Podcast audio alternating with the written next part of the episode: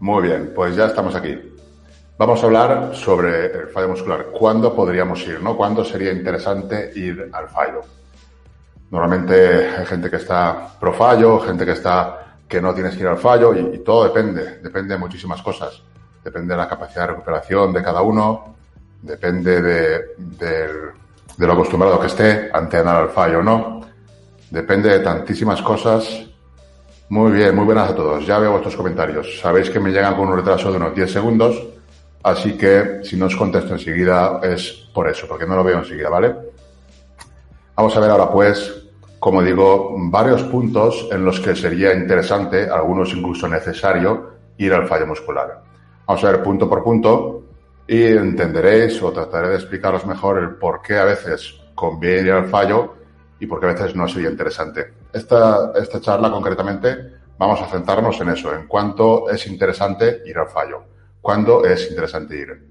Más adelante podríamos ver cuándo no sería interesante y el por qué, pero vamos a ver cuándo es interesante y el por qué. En ejercicios de aislamiento. En ejercicios de aislamiento monoarticulares o biarticulares, ¿vosotros qué haríais? ¿Sois partidarios de ir al fallo, de no ir? ¿Qué pensáis que va a ser mejor?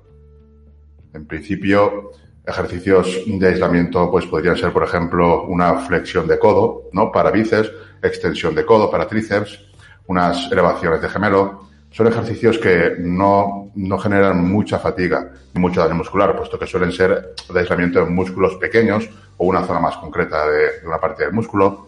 Entonces ahí sería uno de, uno de los posibles motivos, posibles sitios en los que podríamos ir al fallo muscular y no habría mayores problemas, ¿no? No generan tanta fatiga como, por ejemplo, un muscular, un pesado.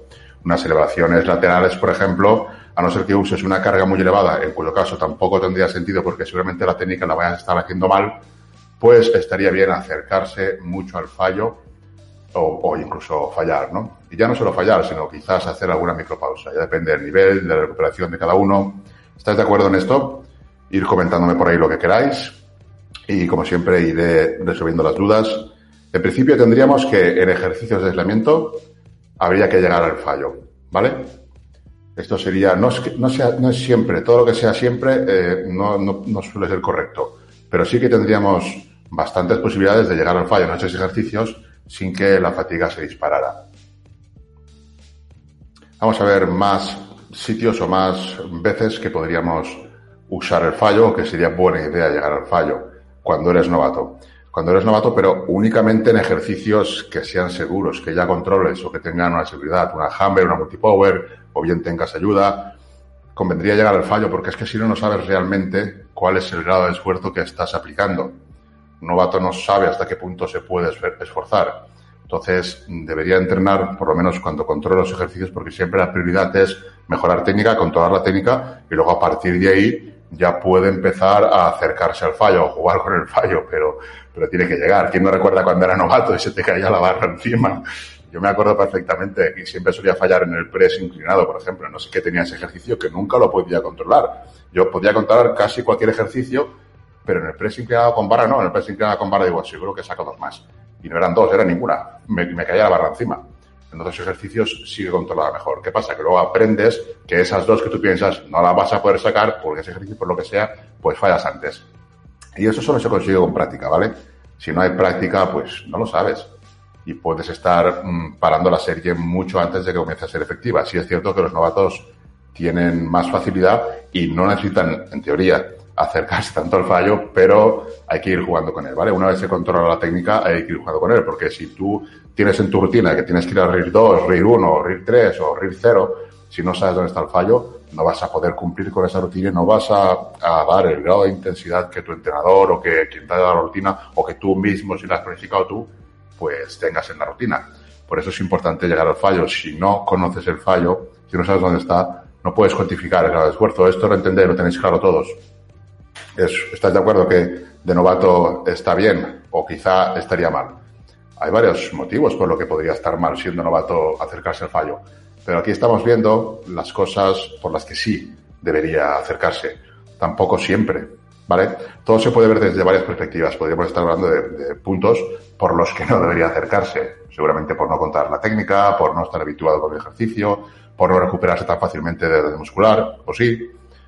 Esos serían algunos puntos. Ahora solamente vamos a ver los puntos favorables al fallo. El por qué un novato podría o debería entrenar al fallo. Cuando eres avanzado y te cuesta mucho más avanzar. Es obvio que cuando eres avanzado necesitas un estímulo muy fuerte para seguir, para seguir progresando. Si, eh, si tú, por ejemplo, no te estancas y sigues progresando, pues no tienes por qué cambiar el entrenamiento, pero si, si ves que te estancas, que no progresas, entonces sí que habría que revisar si es que no estás aplicando el suficiente grado de esfuerzo, la suficiente intensidad. Y ahí podríamos plantearnos de llegar más veces al fallo o entrenar más cerca del fallo, por lo menos. ¿Vale? Cuando hablo del fallo hay que tener en cuenta que no me refiero al fallo absoluto ni al fallo total. El fallo total, si lo recordáis de la charla anterior, es el fallo en el que ya directamente no puedes ni con la barra, porque has llegado ahí bajando peso, bajando cargas, o bien a base de micropausas. Ese fallo es un fallo muy, muy hardcore, ¿no? Muy fuerte. Hablo del fallo concéntrico simple o incluso del fallo técnico. ¿Vale? El fallo técnico es, es bastante importante controlarlo. Y también el fallo sin lucha, que sería cuando esa última repetición ya no la vamos a sacar, pues no lucharla, no perder energía ahí, ¿vale? ¿Estáis todos por ello? ¿Qué? Está para hoy los comentarios. Comentadme cualquier cosa que os parece, si estáis de acuerdo o no. Sobre todo me interesa saber otras opiniones, así la podemos debatir y podemos expandir el por qué sí o el por qué no, razonarlo razonar lo que sería, ¿vale? Cualquier opinión. Estamos hablando de que cuando eres avanzado y te cuesta más avanzar, sería buena idea, podría ser interesante acercarse al fallo o usar más veces el fallo. Si quieres que continúe habiendo adaptaciones positivas, tendrás que hacer más de lo que hacías, ¿vale? Aunque sea fallo sin lucha o sea un, un fallo técnico, pero hay que acercarse más al fallo, hay que aumentar la intensidad. Si no avanzas, y todas las variables de entrenamiento están bien, está bien la nutrición, está bien el descanso, seguramente sea porque necesitas más intensidad. La intensidad el grado de esfuerzo que estás aplicando ya no es suficiente, eres avanzado y probablemente necesites más para obligar a que haya adaptaciones. Llega un momento que no va a ser posible aumentar el volumen, porque claro, podríamos aumentar el volumen. Eres avanzado, pues vale, aumento el volumen y en lugar de entrenar una hora y media o dos, pues entreno dos horas y media, meto más series, pero también llega un momento que no se puede tolerar tanto volumen. Entonces ya no queda más remedio, no queda más remedio que, que eh, entrenar con más intensidad, más cerca del fallo. Y siempre, por supuesto, controlando la recuperación, ¿vale? Los que tenéis mis rutinas, pues sabéis que tenéis que medir la recuperación, el descanso. Es muy importante. Si queréis tener un buen control de todas las variables, es importante. Sí, claro que, claro que es duro, si no es todo el mundo todo el mundo podría y todo el mundo estaría súper fuerte, pero hay que esforzarse, hay que esforzarse cada vez más.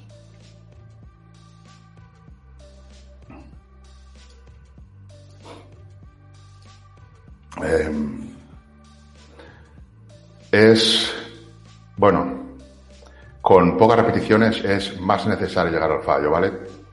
Con, con altas cargas, con cargas altas, no es necesario llegar al fallo pero con pocas es que es casi obligatorio, ¿vale? Luego veremos un poco por qué.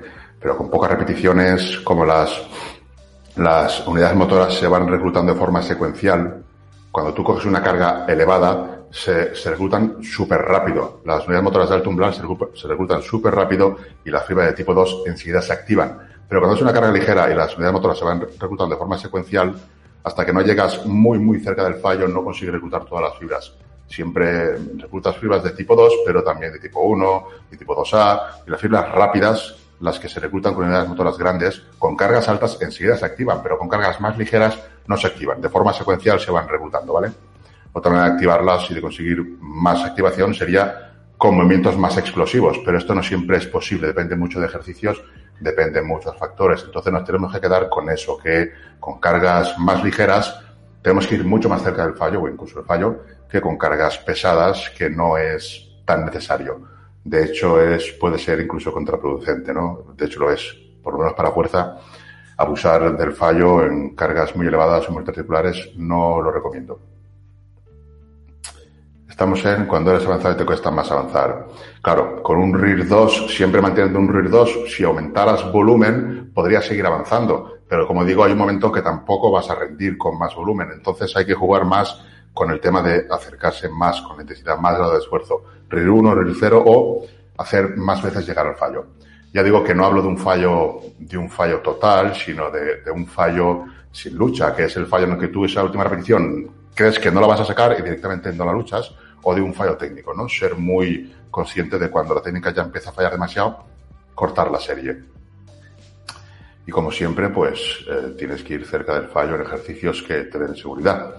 Vas a usar cargas pesadas porque no eres novato, así que siempre seguridad en sentadillas y un press de banca libre y tal, pues no, no iría al fallo. Por lo menos con cargas elevadas, ¿vale? Yo sí voy, pero son cargas muy ligeras. Sobre todo voy a RIR cero, que controlo muy bien muchos ejercicios, entonces no hay problema. Cuando quieres conocer tu 1RM o mejorar tu estimación del, del RIR, ¿vale? Es obvio, aquí es otro motivo por los que podríamos ir al fallo, deberíamos ir al fallo. Entonces, eso de no ir al fallo nunca, hay momentos en que no se puede dar. Por ejemplo, este, si quieres conocer tu 1RM, pero ya no tu 1RM, sino tu 8RM o tu 5RM o tu 10RM, pues tendrás que verlo, tendrás que comprobarlo. Y la única manera de comprobarlo es ir al fallo. Quizás un RIR te pueda ayudar, pero ¿y si salía la última? De estar seguro no vas a poder estar si no lo compruebas. Para estar seguro es eso, hay, hay, que comprobarlo. Igual que para tener práctica con el RIR, ¿no? No hace falta ser súper exacto con el RIR, cada uno tiene su percepción, pero hay que entrenarlo, hay que entrenarlo. ¿Y cómo se entrena? Pues de vez en cuando llegando al fallo. Vale, estoy haciendo un ejercicio y pienso, me quedan dos, estoy seguro que solo voy a poder hacer dos, compruébalo. Compruébalo en lugar de parar y anotarlo, compruébalo.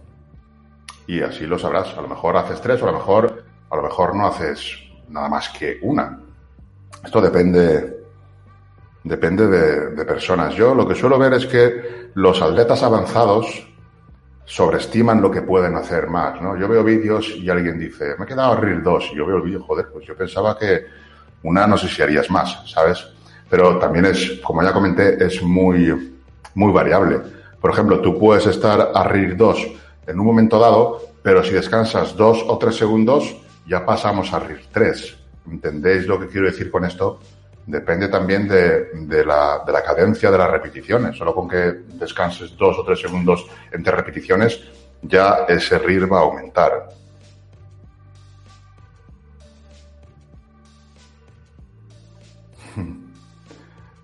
Esto, a ver, es practicar el RIR, ¿no? Cuando quieres conocer tu 1RM o mejorar tu estimación del RIR.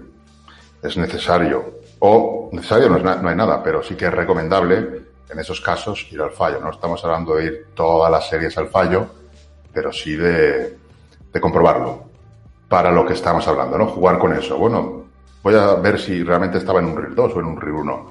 Compruébalo. Si puedes hacerlo porque el ejercicio te da seguridad y tienes dudas, pero bueno, esto sí tiene que hacer cada X semanas, voy a comprobarlo, a ver si me estoy alejando, ¿no? Porque si nunca te acercas al fallo, si nunca llegas al fallo, puede que la percepción del RIR ya te empiece a variar. ¿Quién va a tener más práctica? ¿Quién va a acertar mejor? ¿Quién siempre va o quien más se acerca siempre al fallo o quien nunca se acerca? Yo creo que quien más juega con el fallo va a tener más experiencia y más práctica con el RIR. A repeticiones altas o con cargas bajas sería otro, otra manera, otro, otro supuesto en los que nos interesaría y bastante ir al fallo. Con cargas bajas, en un rango de, de 20 repeticiones o más, yo pienso que casi debería ser obligatorio, porque si no, ¿qué estás haciendo? Si a 20 repeticiones no llegas al fallo, ¿qué estás haciendo? Aparte que, como digo, las unidades motoras se reclutan de una manera secuencial. Entonces, para asegurarte de que reclutas todas las unidades motoras, todas las fibras de tipo 2A y 2B, tienes que acercarte muy mucho al fallo. En este estudio, a ver si se ve por aquí, lo que comentan es eso, que con cargas ligeras se consigue hipertrofia, pero hay que, hay que acercarse mucho al fallo. Mientras que con cargas elevadas no es necesario acercarse tanto al fallo. De hecho, los que estáis conmigo lo sabéis que siempre os digo lo mismo. Cuando más alta sea la carga, más lejos del fallo hay que ir. ¿Vale? Una carga muy elevada, unas seis repeticiones, cuanto más lejos del fallo, mejor. Si puedes hacer seis, haz cuatro directamente, o tres. Si puedes hacer diez, pues haces ocho realmente. O incluso siete, alguna vez nueve, o alguna vez cero, alguna vez diez. Bueno, eso sería ya, sí, hacer las diez que puedes. Pero en cargas altas el fallo no es recomendable, salvo en alguna excepción que ahora veremos. Por ejemplo, si quieres saber tu 1RM, pues casi seguro que no vas a tener más remedio que hacer, hacer cargas altas. Intentar preguntar cosas de, de lo que es la charla, ¿vale? Porque luego si queréis daremos paso a otras preguntas, pero ahora durante la charla intentar preguntarme de esto, así si tiene que ver, enseguida os saco y la respondo. Pero si no, prefiero hacerlo al final. Si no son preguntas que tengan que ver con la charla, prefiero responderlas al final, ¿vale? Para no desviar demasiado el tema. Estábamos en esto. A repeticiones altas o con cargas bajas. Decirme si estáis de acuerdo en ese pensamiento, en esa idea, o si tenéis algún motivo para pensar que no es así. Quiero saber qué opináis sobre, sobre todo esto. ¿Vale?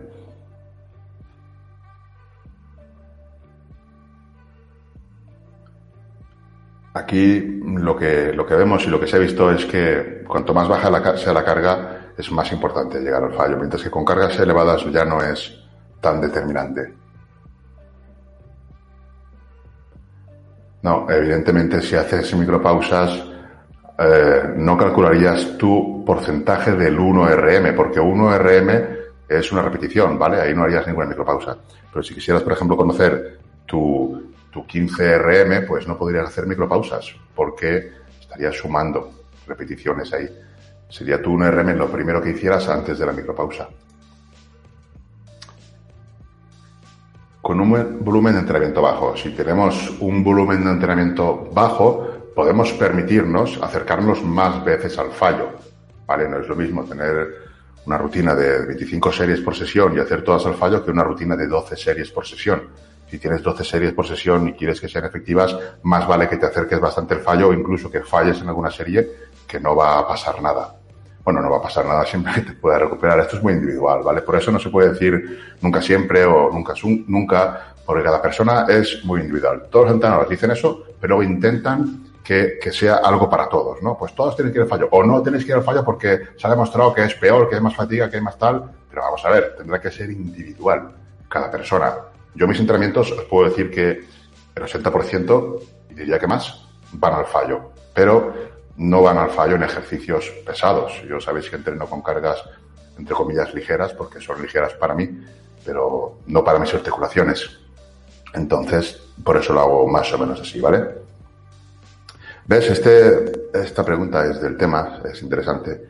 Esto es que no te, nadie te puede decir, tienes que hacer X, ¿cuántos?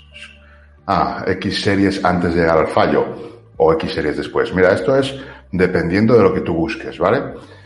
Por ejemplo, esta pregunta es muy simple, pero es interesante, tiene un trasfondo interesante, porque se puede hacer de dos maneras. Se puede llegar al fallo en la primera serie o en la última serie. Y las dos serían correctas, ¿vale? Todo depende de lo que tú busques. Yo, por ejemplo, prefiero, si no hay ningún problema, prefiero llegar al fallo en la primera serie. Después de mi calentamiento, o sea, series de aproximación, en la primera serie llegaría al fallo.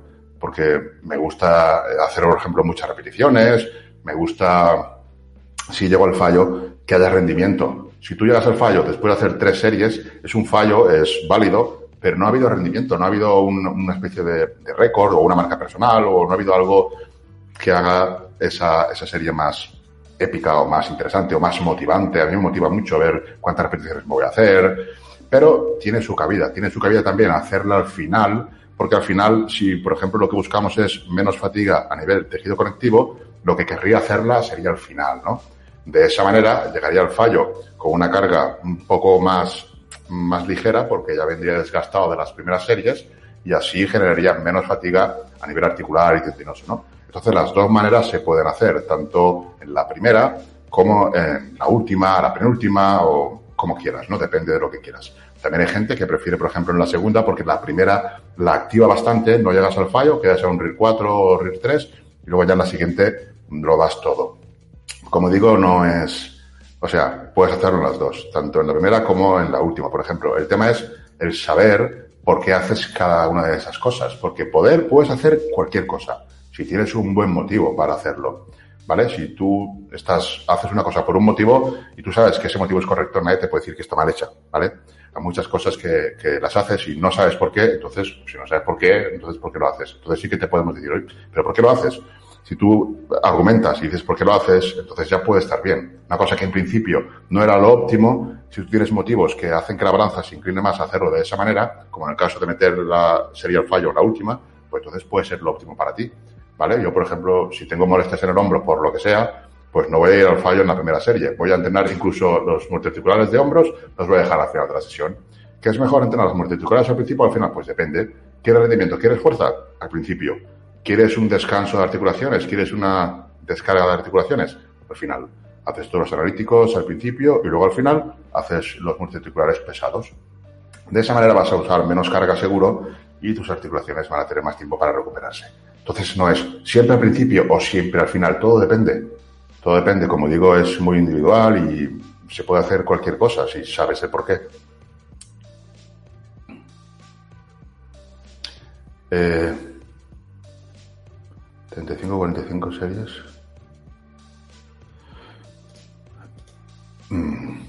35, 40 series, dejando dos repeticiones en recámara siempre con o con 20 series utilizando el fallo en varias series. Ah, pensaba que tú estabas haciendo 35 o 40 series, iba a decirte si te va bien, hazlo.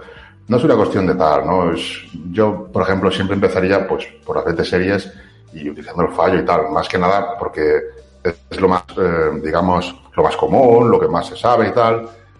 Y luego, si tuviera que hacer más series, pues las aumentaría, pero siempre con el grado de esfuerzo elevado. Es que a mí un RIR 2 en todas las series no me vale. Igual que tampoco me vale ir al fallo en todas las series. Estoy diciendo que siempre no me gusta. A mí no me gusta siempre. Los siempre no me gustan. Los siempre al fallo, los, siempre, los nunca al fallo, siempre y los nunca. No me gusta. Me gusta hacer las cosas pues dependiendo de lo que yo busque. Lo que está claro es que 35 40 series no las ibas a poder hacer la mayoría al fallo, ni mucho menos. No sé qué sería mejor, habría que probarlo realmente. Yo pienso que es que cualquiera de las dos cosas funcionaría, imagino. Por una parte subirías mucho el volumen, pero bajarías bastante la intensidad y por la otra subirías la intensidad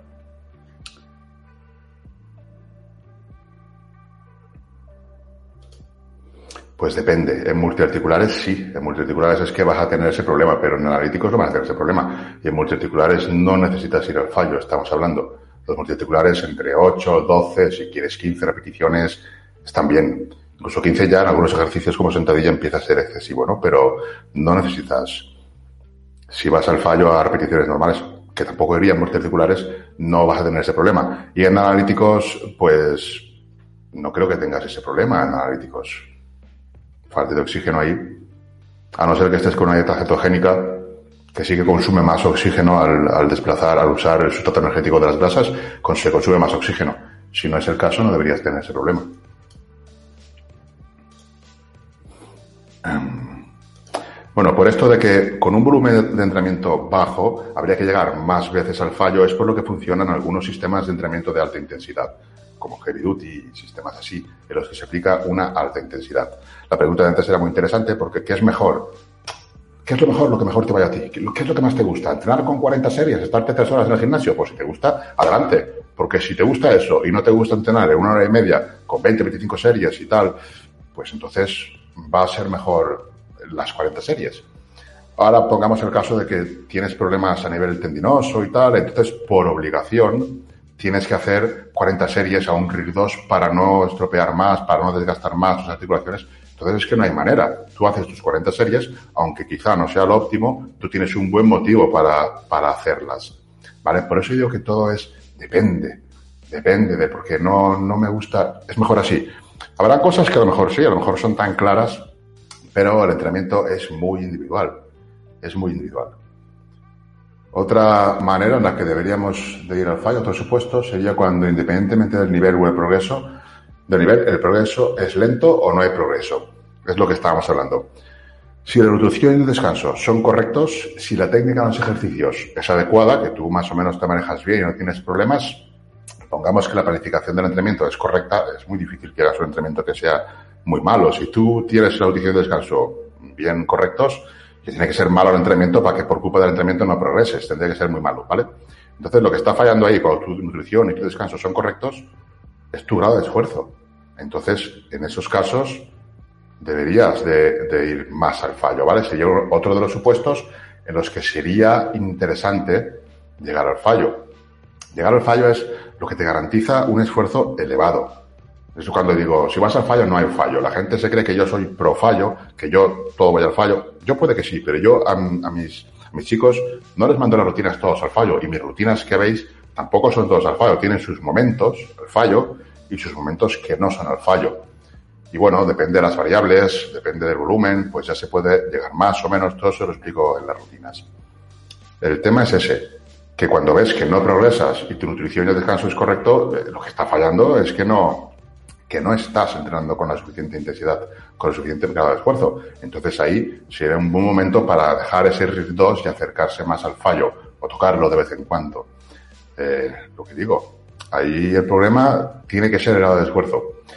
No, no pasar de no llegar nunca al fallo a intentar llegar en un montón de series o en todas porque no estás adaptado. Tiene que haber un proceso. Tienes que ir poco a poco aplicando cada vez más grado de esfuerzo. Tú imagínate que no estás progresando tu grado de esfuerzo es elevado, pero igual es un RIR 2, un RIR 1, necesitas más intensidad y de repente dices, bueno, pues voy a hacer la mitad al fallo o casi todo al fallo. No, tiene que ser progresivo. Tiene que ser progresivo para que des tiempo al cuerpo a que se adapte a ese nuevo estímulo. Si no vas a generar demasiado valla muscular y todos los inconvenientes que puede tener el fallo, que los puede tener, pues lo vas a tener de golpe. o sea que todo lo que hagas tiene que ser progresivo, incluso aumentar el volumen, cualquier cosa tiene que ser siempre progresiva. Si es progresivo, el, cuerpo se adapta y mejora, ¿vale? crea adaptaciones progresivas, pero si vamos demasiado rápido, entonces no.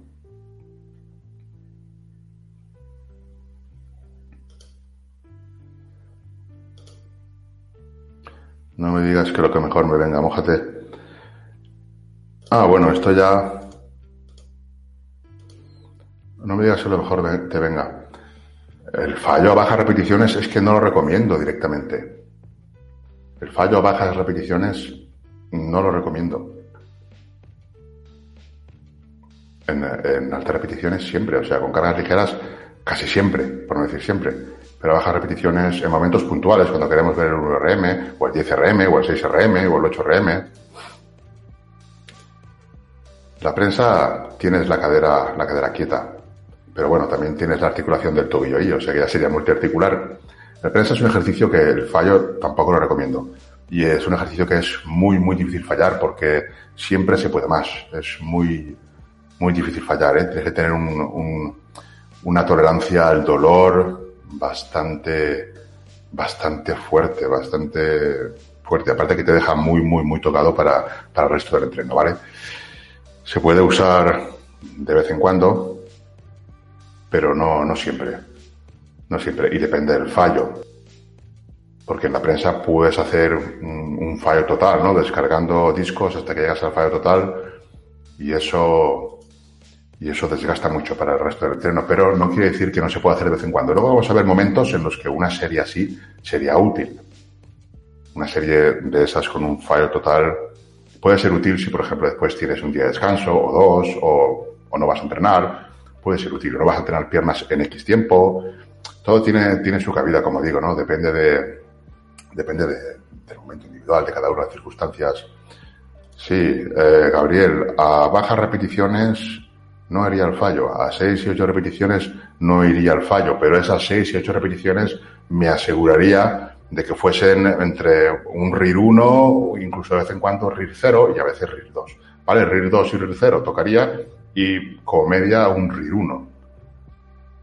Porque si haces 6 o 8, no vas al fallo, pero es que encima vas a RIR 5, pues, pues tampoco estamos haciendo nada, ¿vale?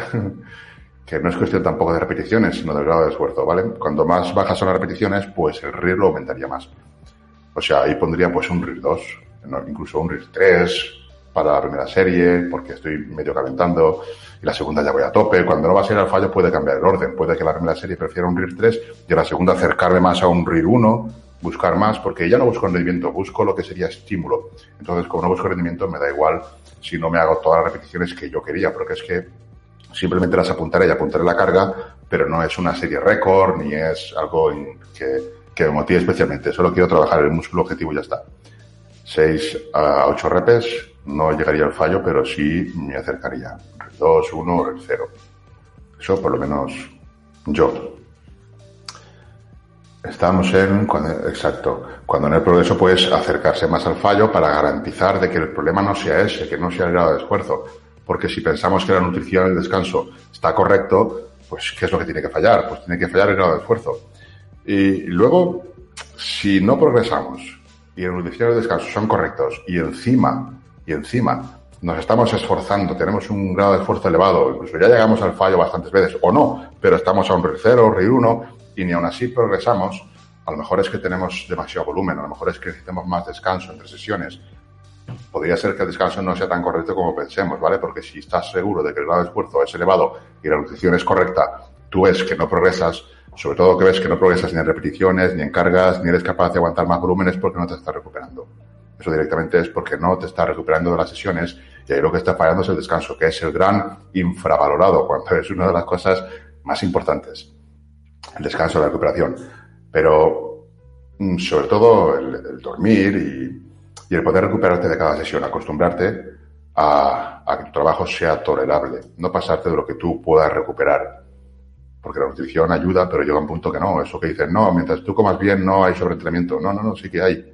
Otra cosa es que tú no lo notes, pero claro que hay. Mm, tú puedes comer lo que quieras, que también va a haber un momento en que ya no te va a servir para reparar ni para recuperarte toda esa comida.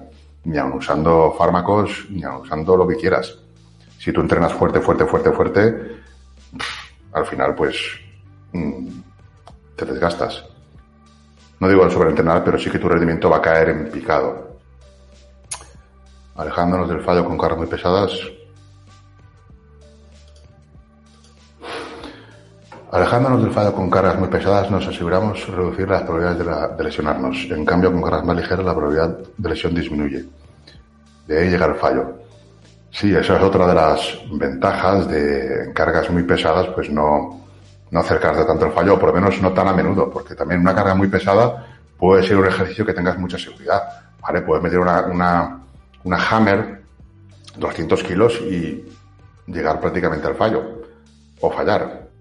Depende también del ejercicio, pero sí, claro, si no te arriesgas, pues mejor. Al final te va a retrasar cualquier lesión o molestia, que no ya las lesiones, porque es difícil. Si tienes mala suerte te puedes lesionar igual con una carga ligera que pesada, pero es más por la fatiga a nivel tendinoso, ¿vale? Si tú utilizas cargas muy elevadas y vas muy al fallo, pues llega un punto en que tus articulaciones y tendones no se van a poder recuperar y eso te va a limitar, ¿vale? Luego vienen los dolores de codo, los dolores de, los dolores de hombros, los dolores de rodilla.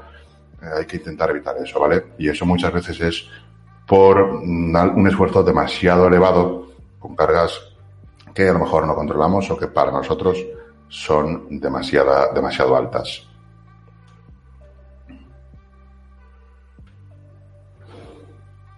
Vamos a ver lo siguiente cuando haces un entreno de alta intensidad y bajo volumen. Obviamente, si tienes un entreno de alta intensidad, su propio nombre lo indica, va a tener que llegar al fallo pues en la mayoría de series.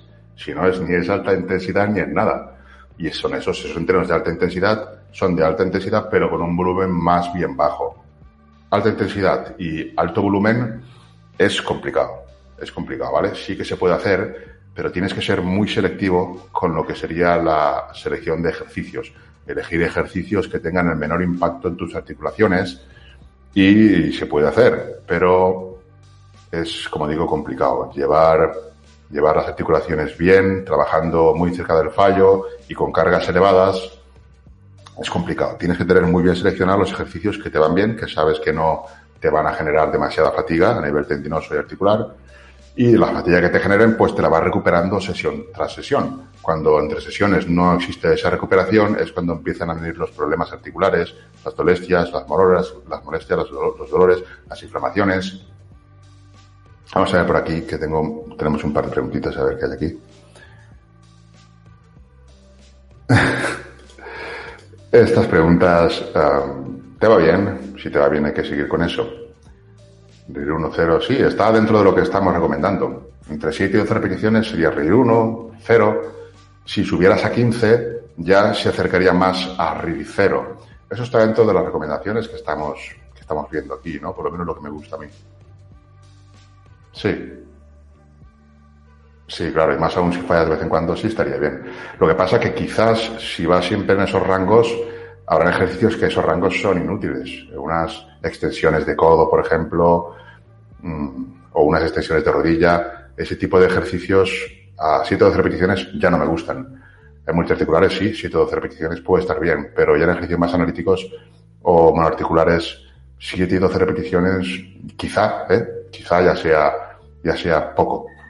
Pero es como todo, ¿no? Si te va bien, sí que sí. En principio sí que está bien, sobre todo para multiarticulares y cargas más pesadas, porque son repeticiones y con ese grado de esfuerzo son cargas pesadas, al menos para ti, porque es muy relativo, pero sí, para ti tienen que ser pesadas, por lo tanto hay un alto grado de esfuerzo y puede estar bien.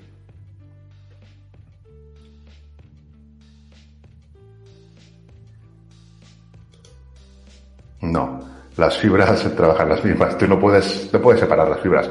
Tú no puedes, no, no puedes decir, voy a, voy a utilizar solamente las fibras rápidas o solo las fibras lentas. Esto no funciona así. Las fibras lentas se unen a, placas motoras de, bajo umbral que son para, para controlar movimientos que necesitan explosividad, ¿no? Por ejemplo, los dedos, los párpados, la, la mejilla, controlan músculos, las unidades motoras, las placas motoras de bajo umbral, controlan músculos que necesitan explosividad, necesitan fuerza. Y las fibras rápidas, pues son controladas por unidades motoras más grandes a esas fibras y, lógicamente, cuando tú haces fuerza, necesitas esa explosividad, por lo tanto, activarás las fibras de tipo 2.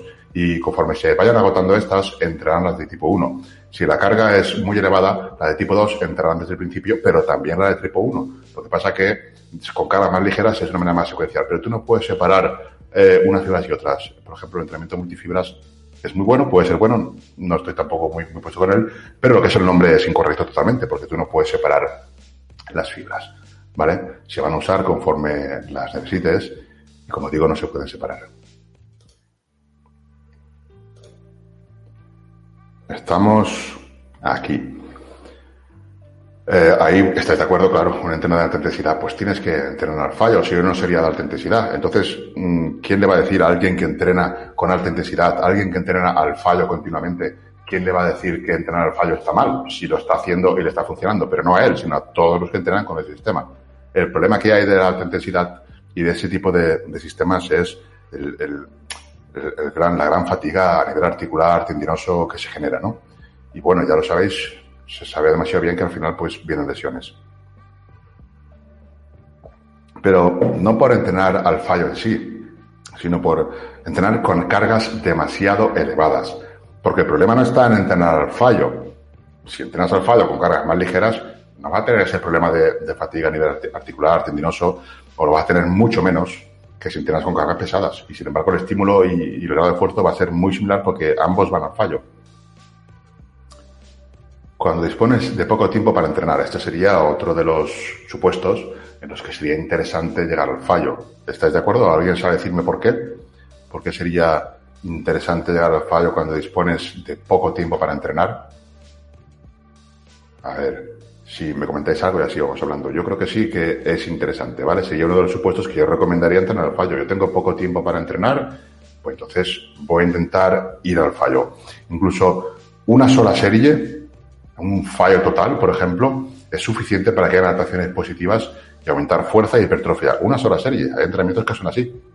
Eso sí, esa serie es al fallo total. ¿Vale?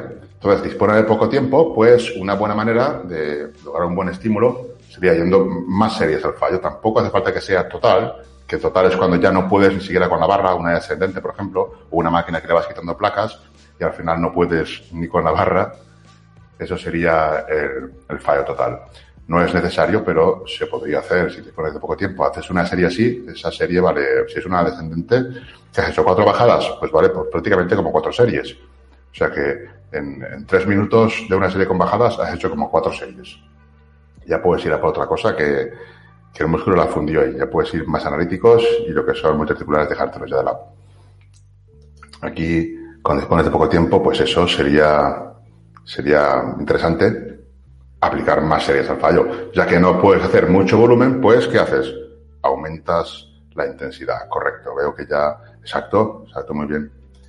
Esto es lo que, lo que hacemos, ¿no? Cuando tenemos ahí una serie con, con una serie, un entrenamiento en el que no disponemos de mucho tiempo y aumentamos, aumentamos la intensidad, lo que hacemos es eso, cambiar intensidad por volumen, ¿vale? Entonces compensamos y hasta cierto punto eso va a estar bien, ¿vale? Llega un punto en que por más volumen que pongas, si no hay intensidad, pues no haces nada. Y si metes demasiada intensidad, pues tampoco va a ser tolerable, no va a ser mantenible y también va a fallar la cosa. Correcto, por buscar el máximo estímulo, metemos ahí, metemos ahí más intensidad. Exacto.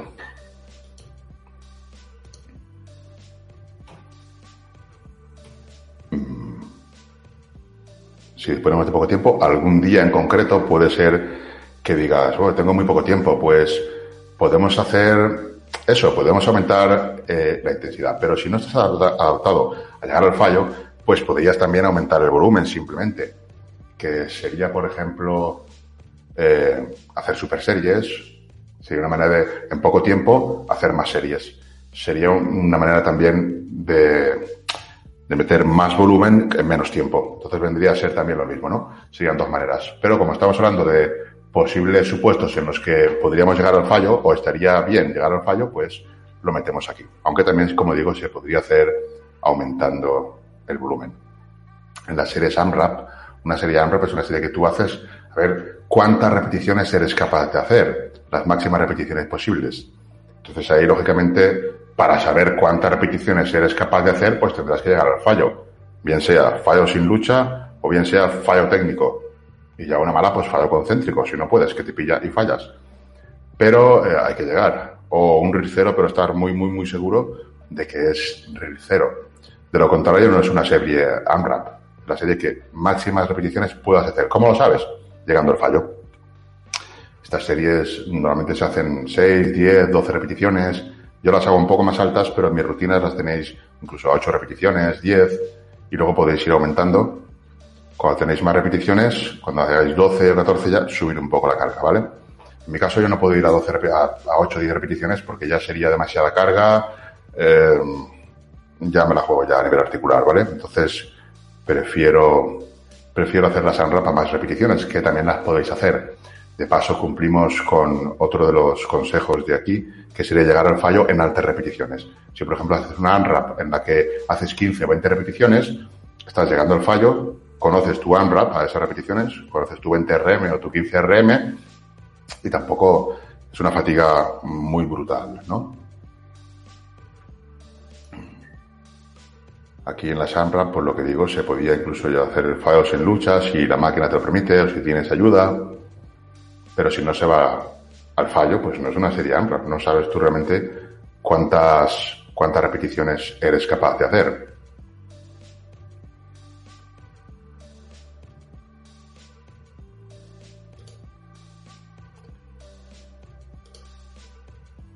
micropausas. Eh, aquí en las micropausas, pues también sería otro, otro supuesto en los que se podría llegar al fallo. Aquí, por lo menos en la última micropausa, habría que llegar al fallo. Estas series se hacen para añadir más volumen. Por ejemplo, una serie con dos micropausas, bajo mi punto de vista, y tal como lo indico en el Excel de las rutinas, pues contabiliza como una serie media. Una serie con una micropausa es una serie media. Una serie con dos micropausas contabiliza en el volumen total, en el resultado, como dos series. Y lo que busco, por lo menos en la última micropausa, sería llegar al fallo. Eh, la primera puedes, depende del ejercicio, llegar o no, si es por ejemplo una extensiones o, una flexión de codo, un ejercicio, eh, perdón, un ejercicio unilateral, unilateral, con una, con una sola mano, un solo brazo, una sola pierna, o bien también uno de aislamiento, ¿no? pues se podría llegar al fallo en todas, desde la primera hasta el resto de, micropausas. Las micropausas mm, siempre hay que hacerlas en ejercicios que te den seguridad, porque vas a estar muy, muy cerca del fallo. Y luego también hay ejercicios en que el fallo va a ser técnico. Muchísimas veces en las micropausas, sobre todo en tirones y ese tipo de ejercicios, el fallo es técnico. Entonces, no te va bien la técnica, paras, haces una micropausa y luego continúas. Llegas al fallo, pero es un fallo técnico. Que realmente con mala técnica podrías hacer una o dos más, pero prefieres parar y en la siguiente, después de, esa pequeña micropausa, las siguientes repeticiones, hacerlas bien, hacerlas con buena técnica. Aquí ya, como digo, es por lo menos la última micropausas. Yo recomendaría ir al fallo. Sería uno de los supuestos en los que también iría al fallo. Igual que en series respaus, ¿no? Series respaus, pues podrías por lo menos en la última llegar al fallo. Imagínate que haces, en la primera haces 15 repeticiones y en la segunda pausa pues haces 10, pues en esa llegas al fallo. Si añades más pausas, pues en la última. No tiene que por qué ser un fallo total, puede ser un fallo técnico o un fallo sin lucha. Eso hay que tenerlo en cuenta cuando hablamos del fallo, porque no es lo mismo llegar siempre a un fallo concéntrico o un fallo absoluto que no a un fallo técnico o a un fallo sin lucha. No es lo mismo, ¿vale? Un fallo sin lucha o técnico es más un RIR cero, un RIR cero avanzado, seguro de que es un RIR cero, pero no genera la fatiga a nivel neural que genera un fallo concéntrico total y no digamos ya y no digamos ya un fallo total en el que ya directamente no puedes ni con la barra. Respawn llegaría sobre todo cuando, cuando vamos a, con cargas bajas o a repeticiones muy altas, 20 o más. Está bien respawn series de 15 y luego en la siguiente bajar, depende de lo que sea la pausa. Depende del tiempo que hagas de pausa, podrás hacer más o menos repeticiones bajadas de peso también. Este tipo de técnicas como las rest y las bajadas de peso son para aplicar intensidad. Entonces, no tiene sentido que tú hagas una rest y una bajada de peso y que no te acerques mucho, mucho al fallo o incluso que falles. Porque para eso haces tus series normales, convencionales y ya está. Este tipo de técnicas es para aumentar intensidad. También aumentamos volumen, pero con un alto grado de esfuerzo. ¿Vale? Como comentaba antes, una serie con tres bajadas de peso, eso prácticamente son dos series. Equivale en cuanto a volumen a dos series. Bueno, en bajadas de peso, pues depende de la carga. Lo más normal, pues sería reservarte para la última bajada o la penúltima.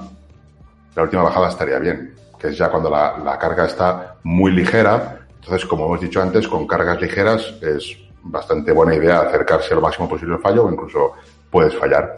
Ya digo, un fallo técnico o un fallo sin lucha. No hace falta que sea el típico fallo que estás ahí luchando esa última repetición que sabes que no la vas a sacar y encima estás ahí continuando con ella, pero sabes que no la vas a sacar, pues no la luches.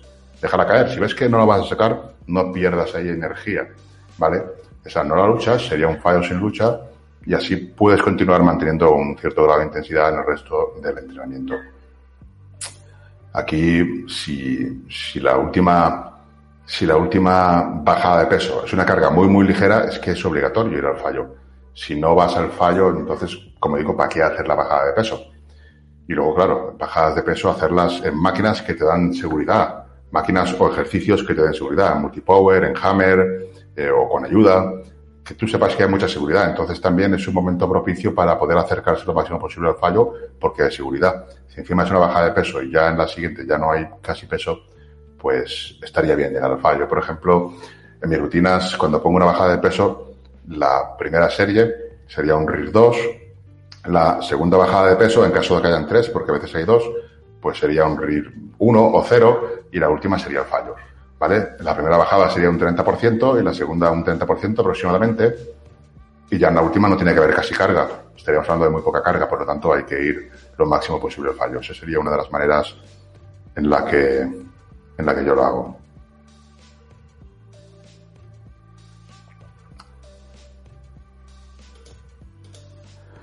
La fase de descarga funciona para ganar masa muscular y si es verdad, cada cuánto hay que hacerla. Bueno, lo primero que hay que hacer es eso, conocer la fase de descarga, para qué funciona, para qué sirve y a partir de ahí pues podrás saber cuándo hay que hacerla.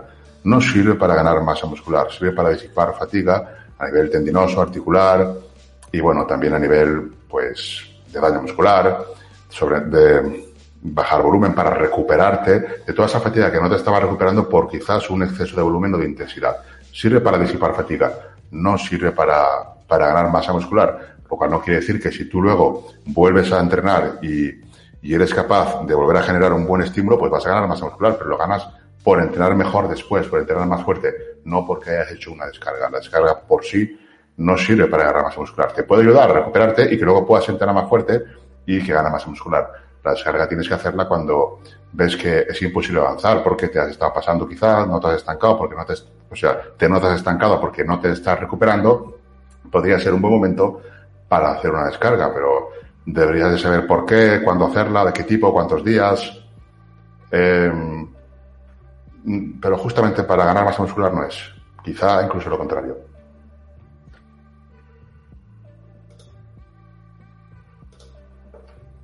En bajadas de peso, entrenamiento con restricción del flujo sanguíneo. Aquí también, ten en cuenta que en entrenamiento con restricción del flujo sanguíneo estamos usando cargas ligeras, entre un 30 y un 50%, 40%, altas repeticiones. Entonces, si no vas al fallo con restricción del flujo sanguíneo, ¿qué estás haciendo? Aquí se suele emplear, pues, como mínimo 20 repeticiones. Suele ser repeticiones altas. Por eso este tipo de entrenamientos tiene que estar muy cerca del fallo, tienen que estar muy cerca del fallo. El entrenamiento con restricción del flujo sanguíneo es realmente es un entrenamiento de alta intensidad. Lo que pasa que al tener la restricción del flujo sanguíneo podemos usar menos carga para conseguir las mismas adaptaciones, pero el entrenamiento es con, de alta intensidad, o sea, tú tienes que llegar al fallo. ¿Qué pasa? ¿Qué es lo que pasa con este entrenamiento? Pues que a nivel, a nivel tendinoso y articular no sufres tanto, no hay tanta fatiga, no hay tanto desgaste, porque las cargas son menores. Pero la intensidad es muy grande, el daño muscular es muy grande, y bueno, los beneficios, pues no es que sean iguales que con cargas elevadas, porque con cargas elevadas tienes otro tipo de adaptaciones. Tienes adaptaciones a nivel tejido conectivo. Los tendones también se desarrollan más y son capaces cada vez de soportar cargas más elevadas. Hasta un punto, claro. Cuando se pasa de ahí, pues se rompen. Ya puedes adaptarlo lo que tú quieras, que la fisiología humana tiene unos límites y no lo vas a romper. Esto, estamos hechos, no somos grúas al final, ¿vale? La producción de cargas tiene un límite y tus articulaciones, tus tendones también. Pero sí, entrenando con cargas pesadas, aparte de hipertrofia, consigues ese tipo de adaptaciones a nivel tejido conectivo. Mientras que en entrenamiento como BFR, o sea, con restricción del flujo sanguíneo, no vas a tener ese tipo de adaptaciones. Sí las de hipertrofia, pero no adaptaciones a nivel tejido conectivo.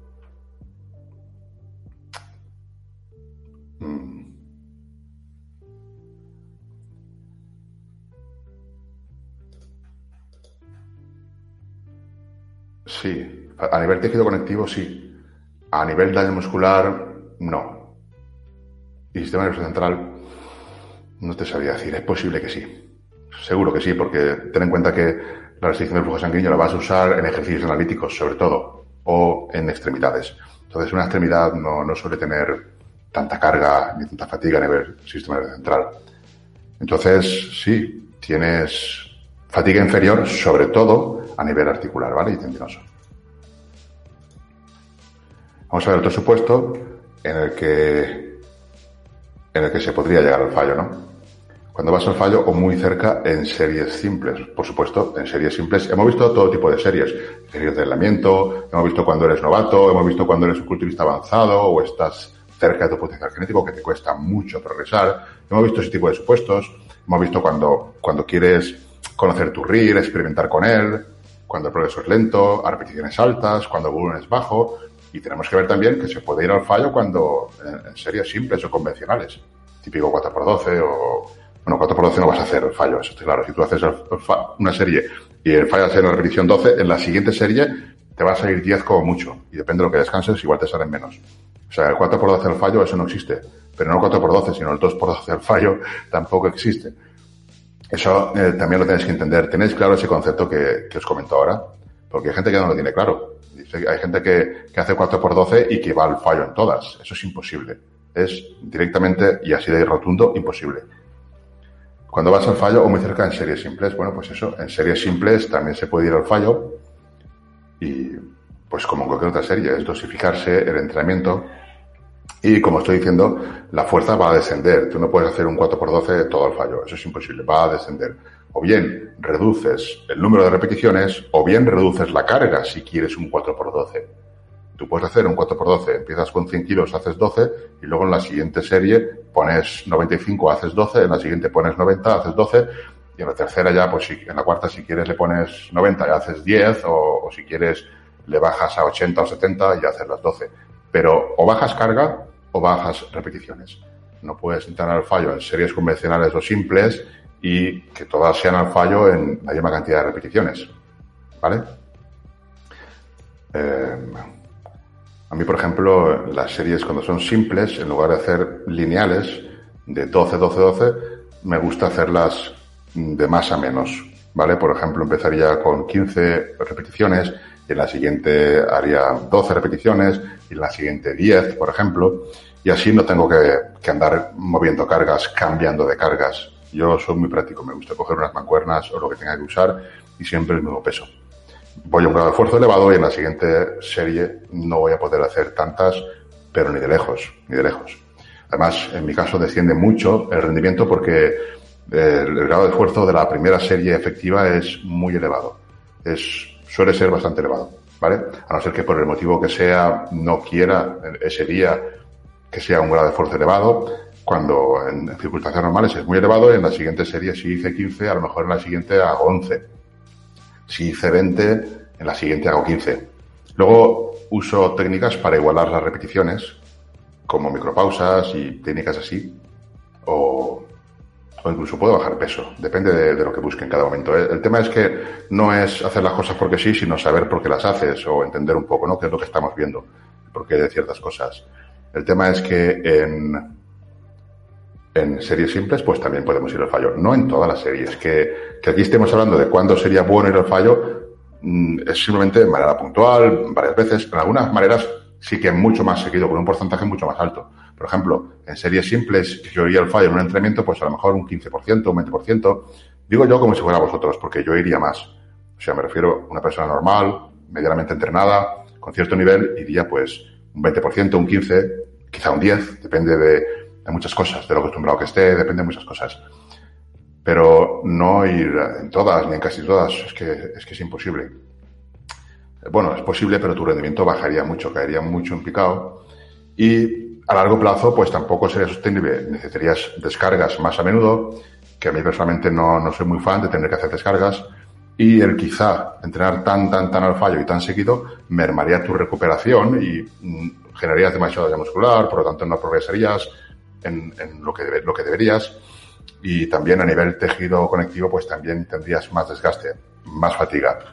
Por eso no suele ser buena idea ir siempre al fallo, a no ser, por ejemplo, que uses BFR, entrenamiento en oclusión, que ya estamos hablando de cargas mucho más ligeras, donde el tejido conectivo no sufre, ¿vale? Son cosas diferentes. Con entrenamiento de oclusión, es que si no vas al fallo, ¿qué estás haciendo? ¿Vale? Es lo que estamos hablando. Hay cosas que si no vas al fallo, ¿qué estás haciendo? Aquí no, en una serie convencional de, de 12 repeticiones puedes ir a RIR 0, RIR 1, RIR 2 y seguir teniendo progresiones. Hasta que te estancas, entonces tenemos que pasar a uno de los supuestos en los que ya sería aumentar el grado de esfuerzo, llevar más series al fallo, por ejemplo, o en caso de que todo estuviera bien, que no fuera el descanso lo que está fallando y tuviéramos que hacer justo lo contrario, bajar, bajar series. Vamos a ver qué tengo por aquí, a ver si tengo alguna pregunta. Claro, Llevo casi 20 años yendo al fallo en todas y nunca he notado fatiga ni me he lesionado. No, en principio no hay gente con menor tolerancia al fallo. Esto lo comenté en la charla anterior. Lo que sucede es que te estás fallo adaptado, yo le llamo así, hasta que se inventen el nombre real, pues le llamaré así. Fallo adaptado es que llevas tanto tiempo entrenando al fallo o muy cerca del fallo que te estás adaptado, te puedes recuperar perfectamente. Y a la larga, lo que hay que buscar es estar fallo adaptado para poder aplicar la máxima intensidad no hay fallo. Si vas al fallo, no hay fallo. Simplemente hay que tener cuidado de que sea un proceso muy adaptativo. Tú llevas 20 años haciéndolo. ¿Qué pasaría si dejaras de hacerlo? Pues seguramente perderías incluso ganancias. Ya no es que para ti no sea bueno, sino que quizás sea necesario porque estás súper adaptado a ir al fallo. Podrías a lo mejor jugar con otras variables, pero también habría que ver los fallos, pero sí que es pues perfectamente posible que lleves 20 años yendo al fallo. Los mayores problemas suelen ser a nivel tejido conectivo, pero si tú has estado de una forma muy progresiva adaptándote a ese entrenamiento tuyo, pues no has tenido ese problema. De repente alguien que no está acostumbrado a entrenar con una intensidad elevada, de repente dice, ah, Toyo ha dicho que hay que intentar ir más al fallo. Y ese más es la mitad de series al fallo. De hacer uno o dos a hacer 15 o hacer 12 en un entrenamiento, pues, ¿qué sucede? Que no te adaptas demasiado daño muscular, demasiadas agujetas, demasiada fatiga a nivel sistema central, demasiada fatiga a nivel articular y vienen problemas, ¿vale? Sin embargo, si haces ese proceso de una forma adaptativa, poco a poco, poco a poco buscando más, poco a poco, llega un punto que estás como tú, prácticamente todas las series al fallo. Yo también te diría que hago todas las series, pero no las hago todas por lo que te digo, prefiero reservarme y los multiarticulares, no ir al fallo, porque en mi caso no es, no es productivo si a ti te va bien, pues sigue, pero quizás, quizás, a lo mejor, si no progresas en cargas, por ejemplo, a lo mejor deberías de... No sé, si te va bien y progresas en cargas y progresas en todo, es que está bien. Pero si, por lo que sea, ves que no progresas en cargas, quizás en multiarticulares, ejercicios con cargas muy elevadas, sería conveniente no llegar al fallo. Para fuerza, está súper claro que no es lo mejor ir al fallo, ¿vale? Con acercarte a RIR 1 o RIR 2 ya hay buenas adaptaciones a nivel neural para fuerza. Para hipertrofia, yendo al fallo te aseguras de que el estímulo es máximo. ¿Es ideal? Pues no es ideal por la fatiga que genera. Si tú tienes esa fatiga, esa fatiga controlada, entonces sí que puede ser ideal para ti. Pero bueno, es extraño que puedas tolerar tanto volumen, tanto fallo, pero no es imposible. Ya te digo que es lo que comento yo, estás muy fallo.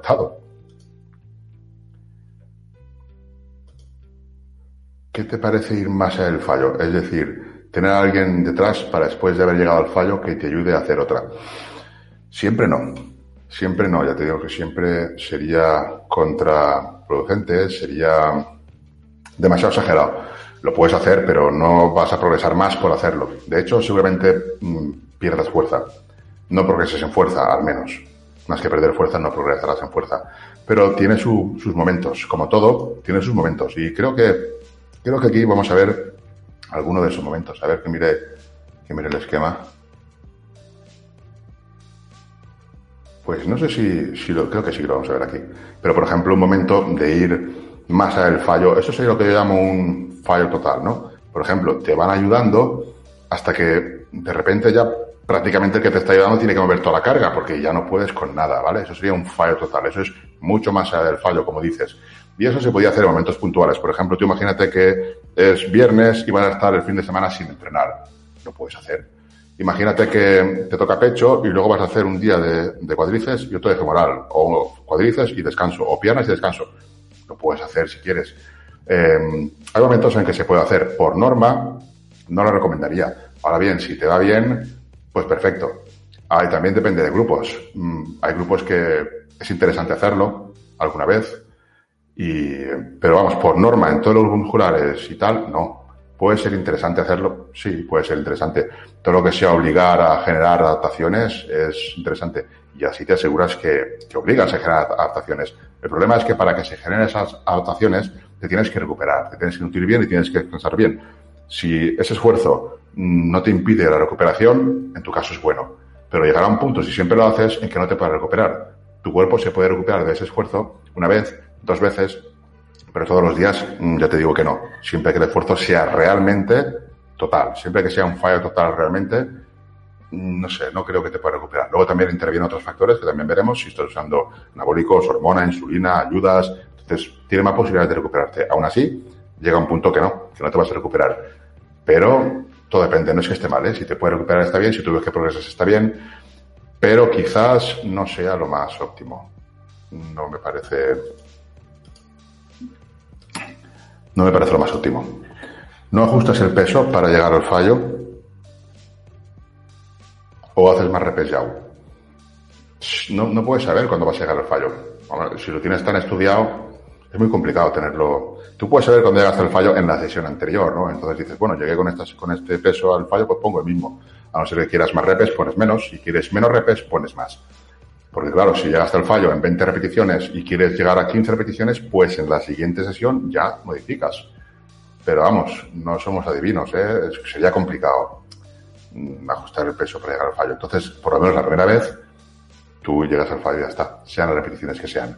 Luego en la siguiente sesión, como en esta sesión fallaste a la 18 y ahora quieres fallar entre 12 y 15, pues ya le pones un poquitín más de peso y pruebas. Así sí que se podría ajustar, pero vamos, entre, vamos, adivinarlo la primera no. También otra, otra cosa que a lo mejor es a lo que te refieres sería, por ejemplo, si tienes una, un entrenamiento de 4x12 y tienes dos series al fallo. Entonces sí que tendrías que ajustar el peso. Si tú, por ejemplo, la primera fallas en 12 repeticiones y tenías 80 kilos, pues en la segunda para fallar en 12 repeticiones, pues le pones 72, por ejemplo. O lo que tú veas que vayas a mover para esas 12 repeticiones, que si luego haces 13 o haces 14 o haces 10, queda exactamente igual. Si llegas al fallo, has reclutado todas las fibras. ¿Vale? Entonces va a dar exactamente igual. Dos repes no marcan diferencia. Diez repes, cinco repes, por ejemplo, de 5 a 10 es un gran cambio. De 20 a 30 no hay ningún cambio. De 15 a 20 es un ligero cambio. De 10 a 15 es un ligero cambio. De 5 a 15 es un mundo, ¿vale? Hay adaptaciones de, de varios tipos. Entonces, adaptaciones neurales, van a tener mejores adaptaciones neurales cuando juegues con repeticiones más bajas que con repeticiones altas. igual que adaptaciones también a nivel tejido conectivo, como he comentado antes. Pero una o dos repeticiones no te suponen nada, ¿eh? No hay que, esos detalles es que no hay que tenerlos en cuenta. Esto depende del tiempo de descanso, pues depende de la serie que hayas hecho y depende de la serie que vas a hacer después. Si quieres el máximo rendimiento en la siguiente serie, tendrás que descansar más. Si quieres el máximo rendimiento en la siguiente serie y vienes de una serie muy potente, tendrás que descansar más. Si vienes de una serie que era de calentamiento, pues con un minuto, un minuto y medio a lo mejor tienes suficiente. Eso depende. El adecuado es el que tú te puedas recuperar en parte o gran parte para la siguiente serie echar el resto. Luego también depende del tiempo que tenga cada uno. Si tienes poco tiempo, pues igual no puedes hacerlo. Pero Descansar más no es problema. Ahí no hay ningún problema. Más descanso, más tonelaje total, más repeticiones, más fuerza. O sea, por descansar más no hay ningún problema. Pero claro, el problema es que pierdes tiempo. Puedes perder más tiempo. Pero así contraindicaciones que seguro que las hay, ahora mismo no se me ocurre ninguna por descansar más. Aparte del tiempo. Siempre que sean descansos, pues máximo cuatro minutos. Luego también ejercicios analíticos, pues tampoco tiene sentido descansar tanto. Pero el descanso, como digo, es siempre dependiendo de lo que tú quieras en la siguiente serie. Si, por ejemplo, quieres batir una marca, un récord personal, pues tendrás que descansar lo suficiente. Si ya hiciste esa serie potente que tú buscabas en ese ejercicio en concreto, y en la siguiente solo buscas hipertrofia, pues se da un poco igual. Mientras que tengas dos, tres minutos de descanso, si quieres un poco más de rendimiento porque es un multiarticular y esa serie quieres que sea muy buena, pues descansas cuatro pero en multiarticulares con tres minutos, dos, tres minutos suele ser suficiente, siempre que no busques un pico de forma o de rendimiento en el que necesitarás más descanso para estar súper fuerte en la siguiente serie. Y como digo, depende de lo que hiciste antes y de lo que harás después. Yo, en mi caso, siempre el descanso depende de lo que, de lo que hice antes, porque lo que voy a hacer después es lo máximo que pueda. Entonces, si en la serie de antes hice una serie simple, mm, me acerqué al fallo, ni siquiera llegué a fallar, poco descanso porque me voy a recuperar enseguida. Si en la serie de antes hice eh, micropausas, una serie muy potente, voy a descansar bastante. Voy a coger el móvil, voy a poner mi Instagram, voy a hacer un selfie y después haré la serie. Más o menos lo, hago así, ¿vale? Pero cada uno tiene que hacerlo de, a su manera. El tema es saber por qué, por qué lo haces. Antes de un descanso o de una bajada de volumen de entrenamiento.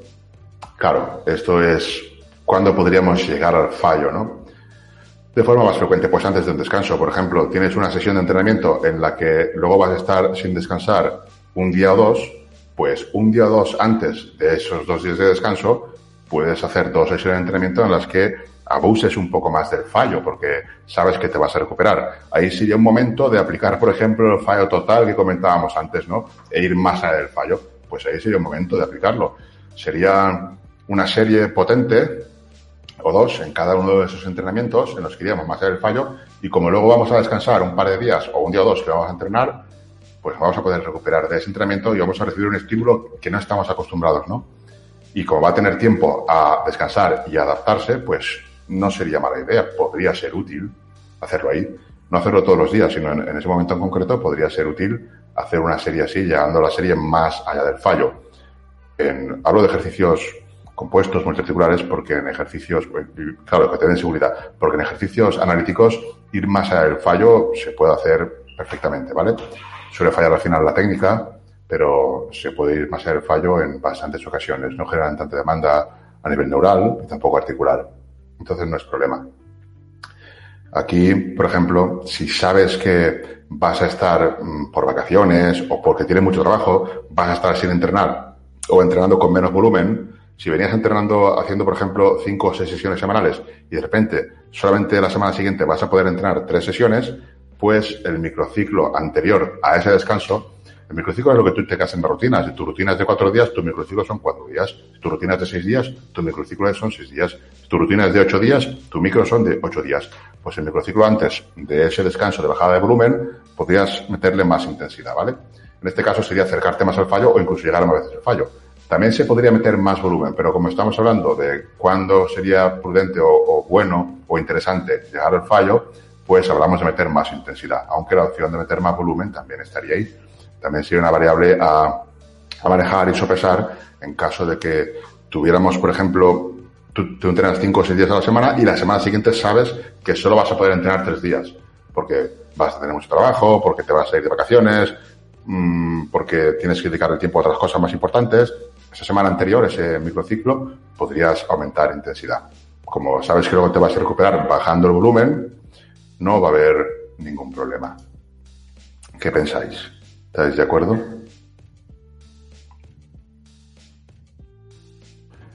Vamos a ver un poco por aquí. Eh, apretar en cada serie bien. Exacto. Esto sería lo más inteligente. Eso sería lo ideal, ¿no? Lo que pasa que aquí tenemos dos problemas. Primero es que no sabemos dónde está el límite si no lo encontramos. Entonces, de vez en cuando tienes que rozar esa no recuperación para estar seguro de que estás en tu volumen máximo recuperable y en el que mejor adaptaciones generas. Pero es eso. Eh, ¿Cuánto tengo que entrenar? Pues todo lo que puedas. Todo lo que puedas recuperarte. ¿Cuánto tengo que llegar al fallo? Pues depende. Lo que tú puedas recuperar. ¿Cuánto volumen tengo que hacer? Pues depende. El que tú puedas recuperarte. ¿Cómo se cuantifica eso? Pues probándolo. Si no lo pruebas, no lo sabes. ¿Cuándo lo sabes? Cuando ves que empiezas ya a no rendir, cuando ves que empiezas a tener signos de no descansar bien. Es interesante detectarlos, ¿vale? Porque tú puedes empezar a entrenar fuerte y hasta que no estás dos semanas con ese alto volumen no van a empezar a descender. Descienden las marcas, ves que no aumentas ni una repetición, mmm, algo está fallando, ¿vale? Si estás en déficit es normal, pero si estás con superávit, pues no debería, no deberías estancarte por lo menos alguna repetición más, aunque no todo es eso, porque si buscas alguna repetición más, aunque sea con mala técnica, la sacas. Entonces tampoco hay que fijarse solo en eso, en, en los sets de las rutinas tenéis el foco para poder cuantificarlo, tenéis el tiempo de entrenamiento, tenéis el volumen, tenéis el grado de esfuerzo, sale todo. Si tú ves que vas descendiendo en algunas variables, entonces ya sabes que estás pasando y tienes que rectificar, dosificar, como dices, que es la palabra más, más correcta. Esto es lo ideal, dosificarte ahí. Entonces, para una persona, a lo mejor puede ir al fallo en un montón de series, como chico de antes, que ahora no me acuerdo el nombre, y otra persona no puede porque no está, no está falla adaptada, no está acostumbrada, entonces tendrá que ir menos, ¿vale? Pero es eso, todo lo que pueda recuperar.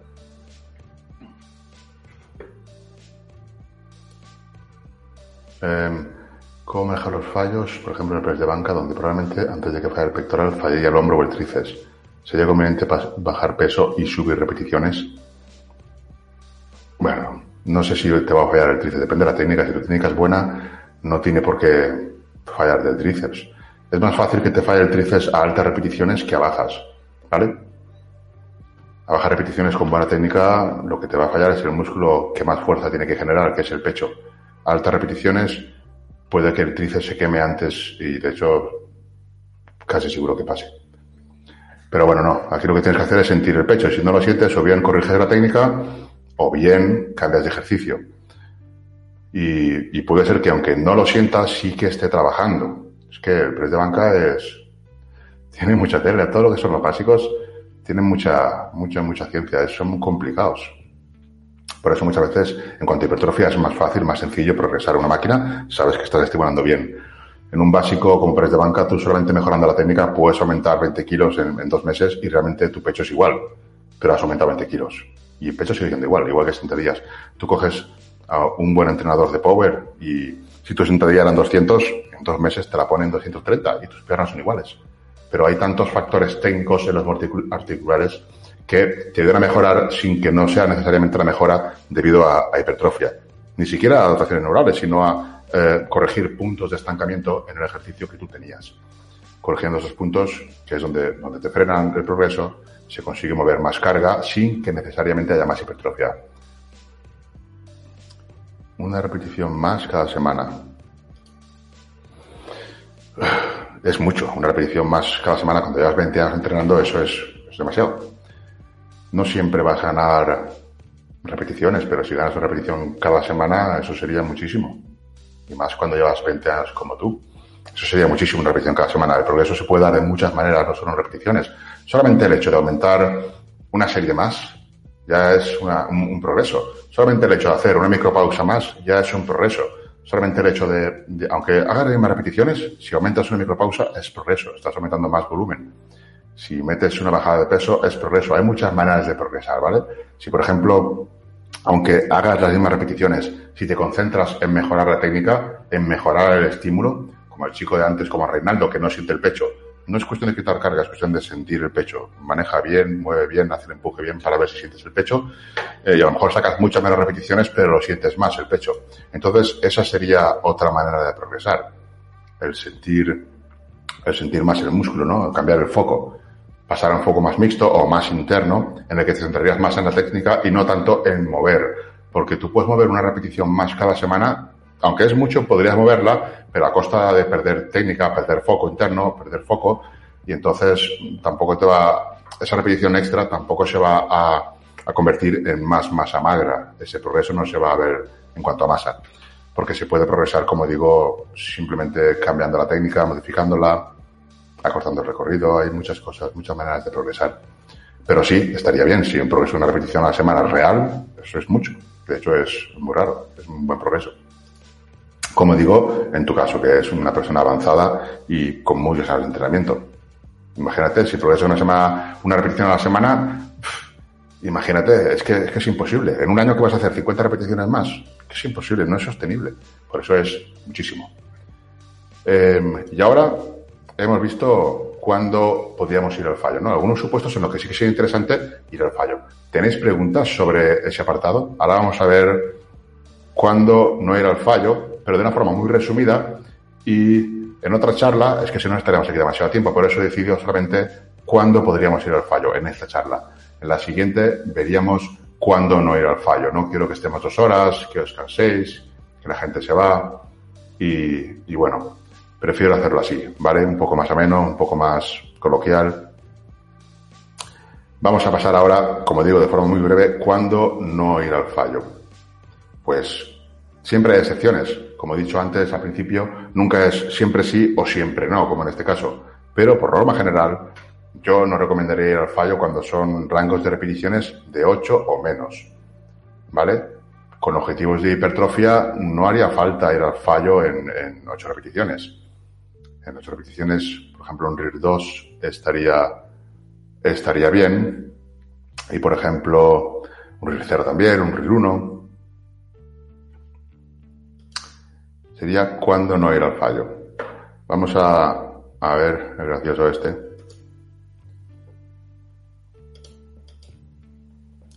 Vale. Ya estás ahí. Eliminado. Ya me tocan los huevos en la vida real como para que nos toquen por aquí, ¿sabes? El en agua ese dice. No ir al fallo. ¿Cuándo no deberíamos ir al fallo?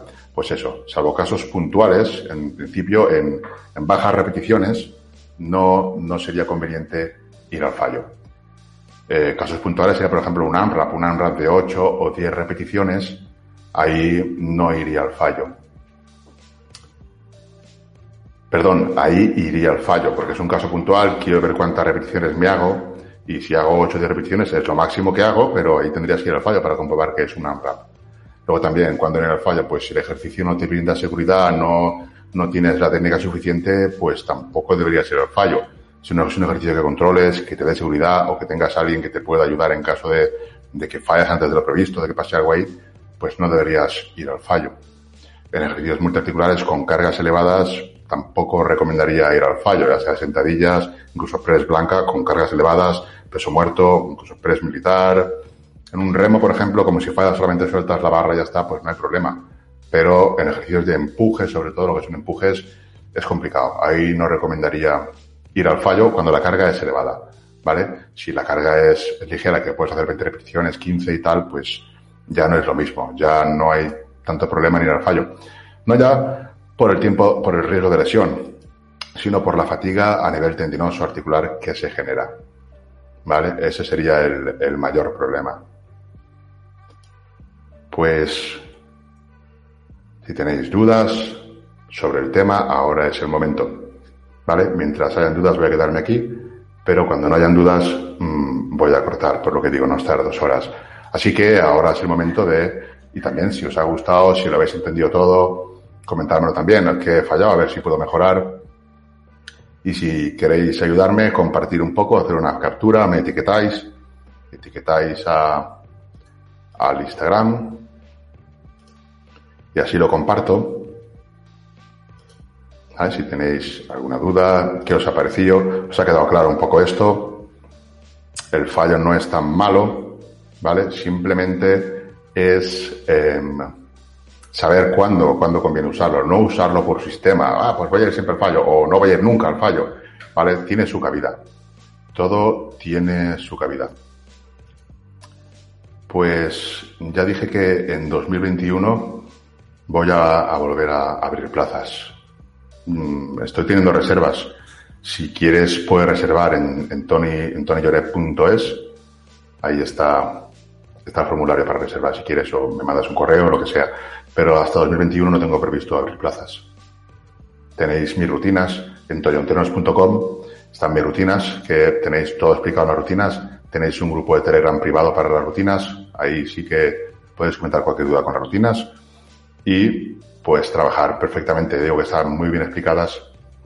Dar un vistazo a las rutinas. Hay tres, una con gomas, una de seis, cinco días que es más enfocada para volumen y una para intermedios, para definición, vale para todo, pero en un déficit elegiría la de cuatro días, que luego puede ser seis si quieres. Bueno, creo que, creo que ya tienes una rutina. Pero es eso, las, las plazas hasta 2021 no voy a poder abrirlas. Ya quiero hacer las cosas bien. La gente que estáis conmigo sabéis que en el mismo día os contesto y quiero seguir así. No quiero, por querer coger más personas, no, no poder hacer las cosas bien o agobiarme. Me gusta mi trabajo, quiero que me siga gustando. Entonces tengo que dosificarme y hacerlo de esta manera.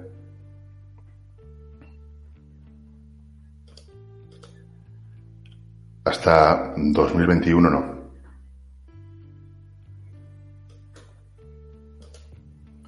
Muchísimas gracias. Se agradece, me, alegro que, os guste, porque lo que digo, quiero aportar y bueno, lo poco que sepa, pues intentar aquí. Si tenéis dudas y, por qué esto, por qué lo otro, pues preguntar. Y si no lo sé, pues tendré que saberlo. Porque uno no lo sabe todo, ni muchísimo menos. Hay un millón de cosas que desconozco, pero bueno, lo poco que sé, pues intento aportar, ¿vale?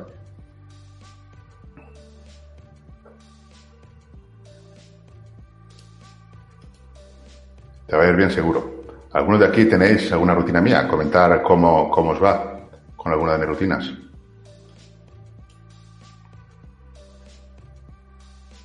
Gracias a ti.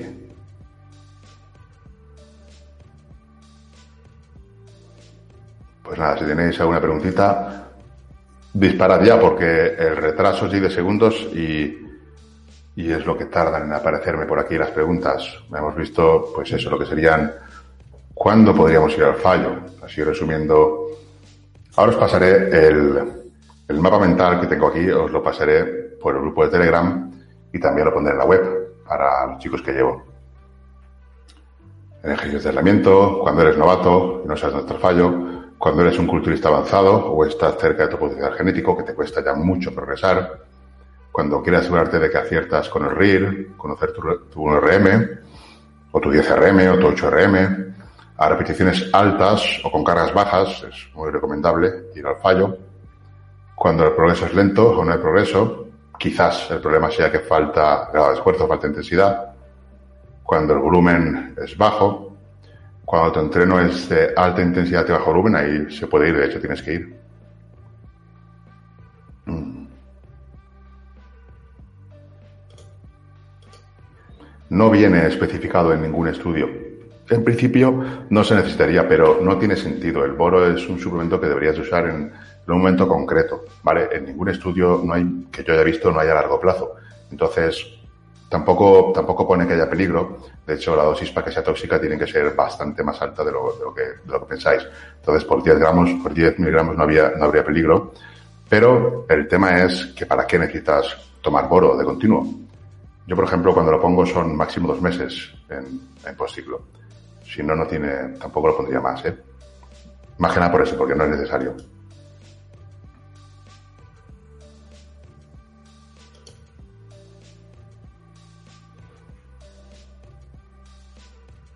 Muy bien, claro, es que las bajadas de peso en la rutina es que lo pongo 20.000 veces, que cuidado con las bajadas de peso, que hay que añadirlas poco a poco. Si abusas del volumen te va a hacer falta una descarga y al final es peor, ¿vale?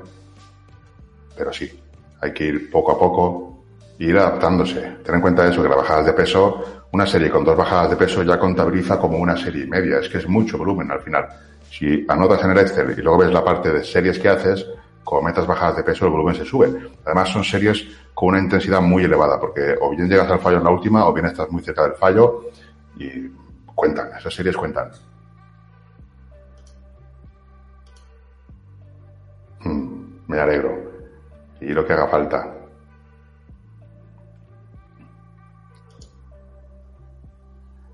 Sí, sí. Sí, la, de la rutina, sí.